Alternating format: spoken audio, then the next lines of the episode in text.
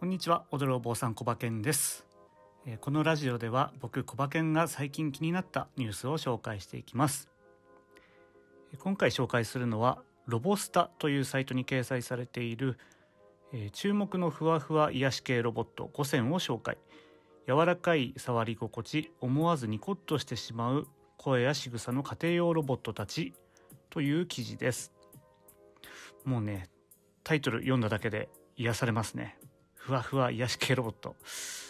いいっすね。今回は5体のロボットの中で、えー僕が一番気になった、気に入ったロボットを紹介します。はい、それでは発表します。えー一番上に乗っている、モフモフした愛らしさを持つモフリンです。もうね、可愛いです。モフモフ感がね、めちゃくちゃ可愛い。こう、手塗りサイズで、耳がないウサギみたいな、ウサギっぽいのかな。もう見た目はね、最高ですね。はい。では、紹介文読みます。生き物が持っている感情的な特徴、個性や成長を独自の AI によりモデル化し、生き物らしさを生み出しており、各種のセンサーを知覚とした動作の組み合わせによって様々に生まれる無数の反応は状況によって変化していく。とのことです、えー動画も見れるんですけどまあ動きが可愛い。本当になんか生きてるみたいですね。そう。ただこう鳴き声がちょっと僕は実はあんまり得意じゃない感じでなんだろうこうアニメっぽいというかなんというかこう声優さんが出してるっぽいというか。うん。これ好みが分かれると思うのでぜひねあの動画を見てみてください、えー見た目はねほんと抜群に可愛いです。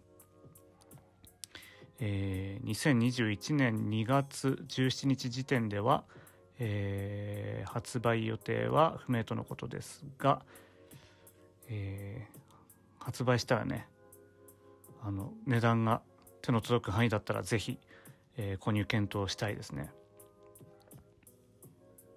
えーうちは家族でよくペットショップに行ってこう猫ちゃんだったりワンちゃんと戯れてくるんですがやっぱねこう生き物を飼うって結構勇気がいるものでなかなかこうじゃあ買おっかみたいな感じまではいけないんですよね。